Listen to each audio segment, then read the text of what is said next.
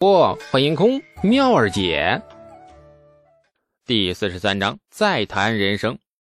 李世民无法挽回什么，也不屑解释什么。他是帝王，帝王有帝王的骄傲。于是李世民转移了话题，封地的春播，公主府的用度，闲暇时读什么书等等。妇女的寒暄差不多后，李世民才说到正题。朕听程知节禀奏。这次和你一同被劫持的是一个农户小子，程志杰说那小子正好撞见你被挟持，那于是也一同被绑。你认识那人吗？东阳虽然才十六岁，却也深知这句话的凶险，同时也暗暗感激程咬金帮他和李素圆谎，否则李素会有很大的麻烦。毕竟公主和一个农户小子不清不白同时被挟持。传扬开来，对李素对他都是必然是个大麻烦。此人本是太平村人，说来父皇也一定不陌生。他叫李素，当初天花蔓延之时，他所独创的接种牛痘之法，救我大唐百姓千万，而且诗才绝世，那首金缕衣和悯农诗，父皇也是知晓的。父皇还下旨将这两首诗悬贴于各皇子公主府中。以自勉自立。李世民恍然：“啊，原来是他呀！”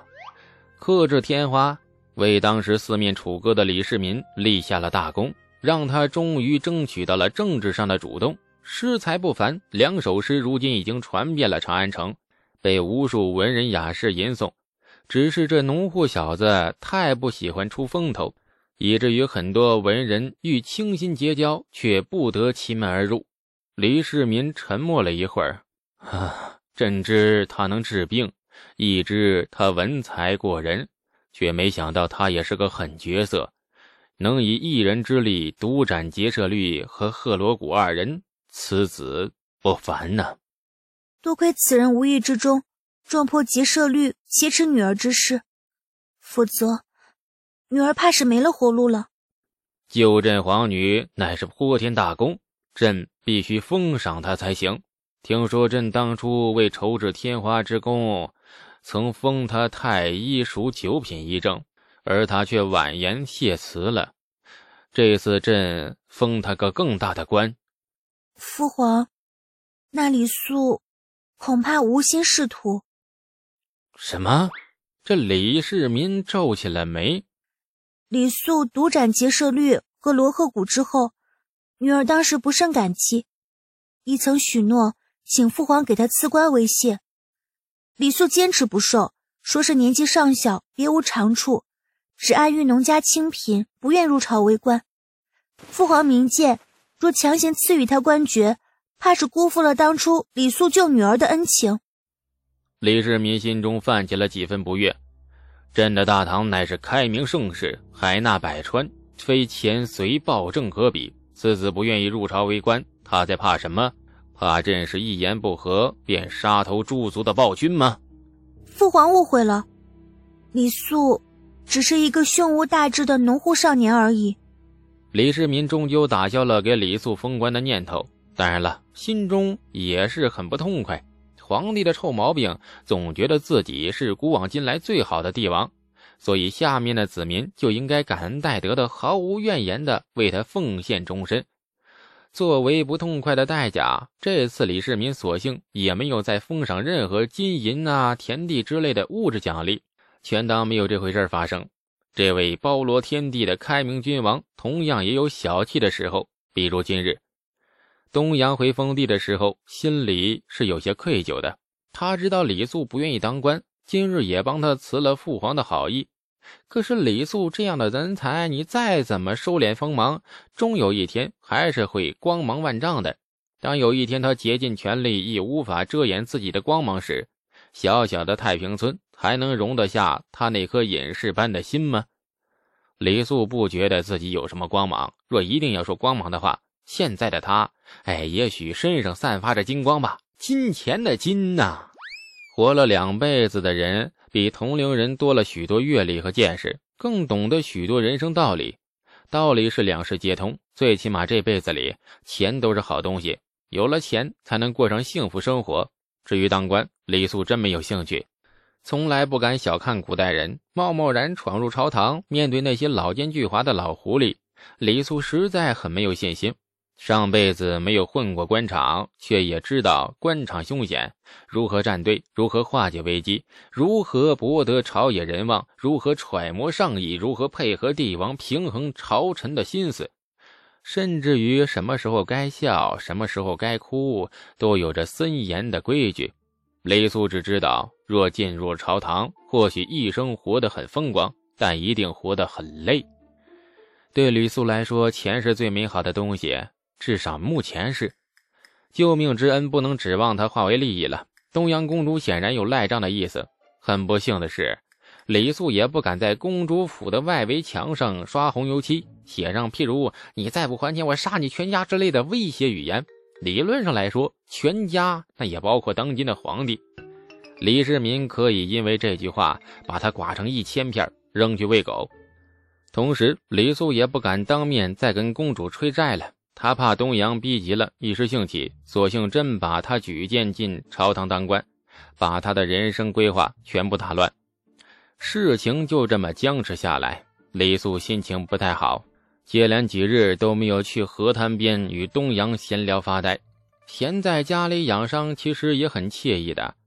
这骨折的左臂有些发痒的一个感觉，大概骨头正在愈合，内伤也好了很多。盖大房子的想法一天比一天强烈，于是李素找了一个风和日丽的上午，叫上王庄和王直兄弟，又跑了一趟长安西市。自从弄出了活字印刷后，文房店生意兴隆。省了刻板的功夫，一切便简单多了。掌柜请匠工又制了两套印刷模具，印书的时间大大缩短，钱也是越赚越多。李素这一次共计从文房拿到了十五贯钱，嗯，很不错的收获。羡慕的王家兄弟俩那眼通红啊！李素找了个老爹心情不错的时机，打算和老爹第二次谈谈人生。嗯嗯，呵，two。坐在门槛边，李道正开场白便是一口大浓痰。没关系，李素早有准备，木铲轻轻一挑，连土带痰扔进隔壁史家院子。洗过手后，李素坐下来。哎，身子咋样了？上次家里来了好多府兵，还有一位大将军，我还以为你在外头闯了什么杀头的大祸呢。啊，这事我先给你记着，等你身子好利索了。再跟你算总账，抽死你！狄道正眯着眼看着李素，这仿佛在打量一头马上要宰的肥猪。孩儿只是倒霉呀，碰巧遇到强人劫掠劫掠了这公主。如果孩儿视而不见的话，那才是真正的杀头大祸呢。狄道正眼神有些希冀，救了公主能当官不？皇帝的女娃命金贵的很，你救了她。那皇上赏你个官当，不过分吧？做人应该讲点客气吧。这话就不太好回答了。或许李世民真的有赏官的意思，但是李素不愿意呀。当然了，这想法不能跟老爹坦白，否则下场很凄凉。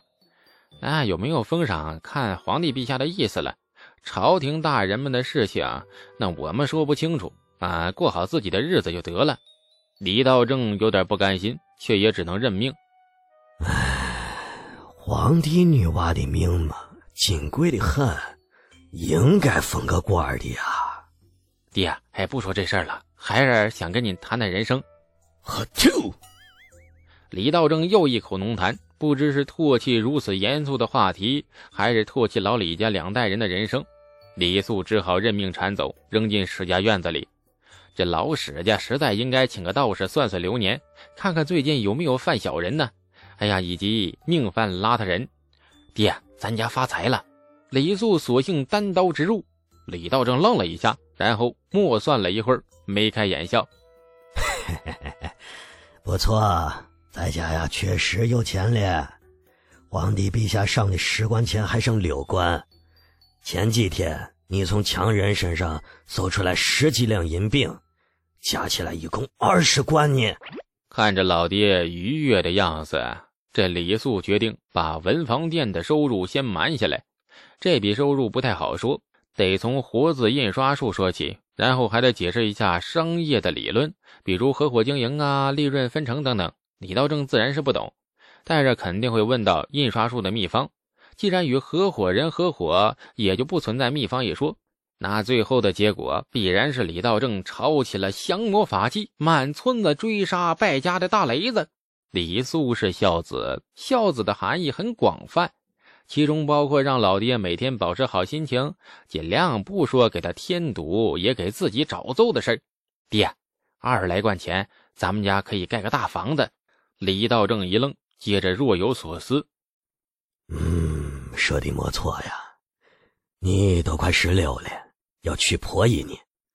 咱们这个家呀，太破了点儿。”周正的婆姨怕是不愿嫁呀。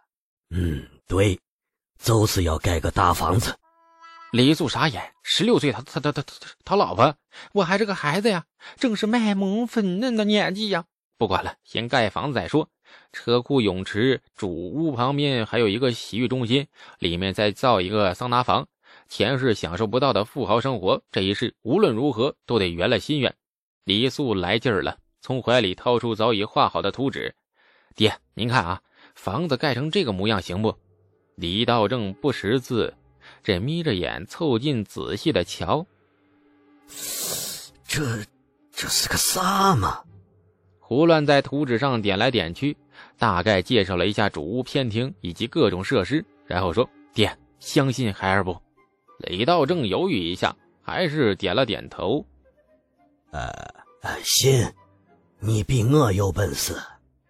感谢您的收听，去运用商店下载 Patreon 运用城市，在首页搜索海量有声书，或点击下方链接听更多小说等内容。